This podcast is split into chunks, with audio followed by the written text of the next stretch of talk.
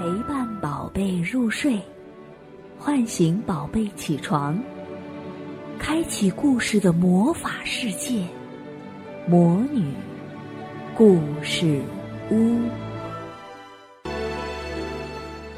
龙门点鹅，龙门点鹅。古代有一条大河，上游有一处非常险峻的地方，石崖高悬，水流奔腾，鱼儿根本游不上去。人们把这里叫做龙门。据传说呀。鱼儿若是能够跳过这道龙门，便可以化龙飞仙了。每逢三月，都有无数的大鱼溯水而来，聚集在龙门下，一尾接一尾，高高的跃起，都想跳过龙门，奋勇争先的场面蔚为壮观。每到这时候，大诗人白居易总要赶到龙门峡。站在河边的一块巨石上，饮酒吟诗，为跳龙门的鱼儿助威。有一次，白居易看一尾小鲤鱼一跃而起，跳得几乎和浪花尖儿一样高，他非常高兴，暗暗的为这位勇敢的小鲤鱼助导鼓劲儿。但是，小鲤鱼。终究没能跳上龙门，从浪尖儿跌落下来，重重的摔在白居易脚边的巨石上。小鲤鱼离了水，曝晒在烈日下，鱼嘴痛苦的一张一吸。白居易急忙的捧水淋在了他的身上。有了白居易的照顾，小鲤鱼终于复苏过来，他打了一个挺。从巨石上弹了起来，扑通一声扑进了河里，激起了一排白浪，朝白居易打来。等白居易再睁开眼睛时，浪退了，巨石上却多了一个光屁股的小娃娃。娃娃的手臂上缠着一条红绫帕，鬓角垂着两缕红髯，绫帕上闪着点点的金光。是镶缀了片片锦鳞。原来，这个小娃娃就是小鲤鱼了。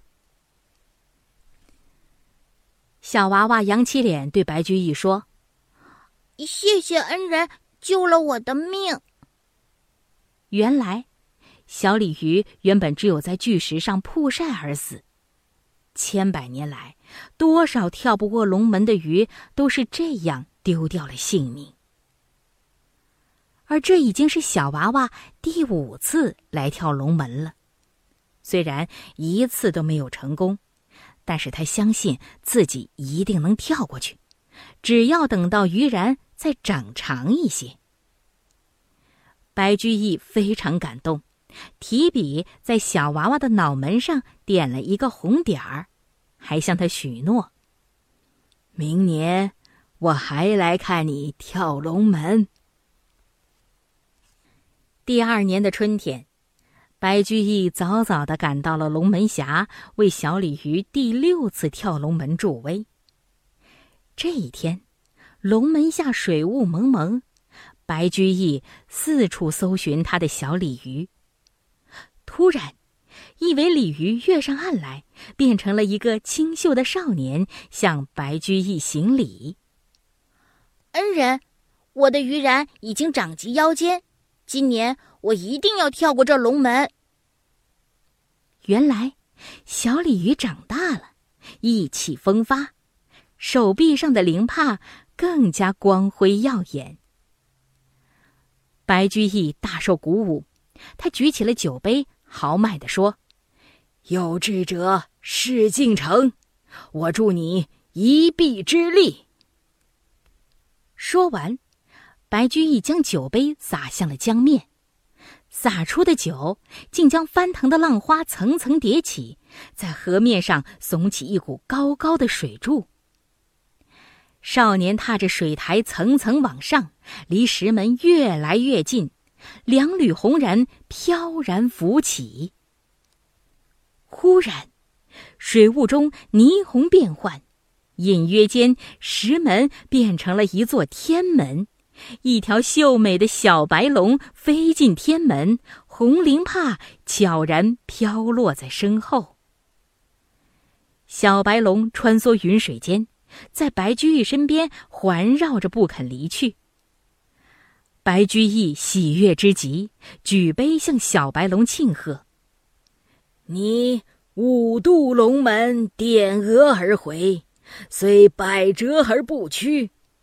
今日终于一跃成功，化身为龙，真是可敬可喜可贺呀！”说罢，将杯中的酒一饮而尽。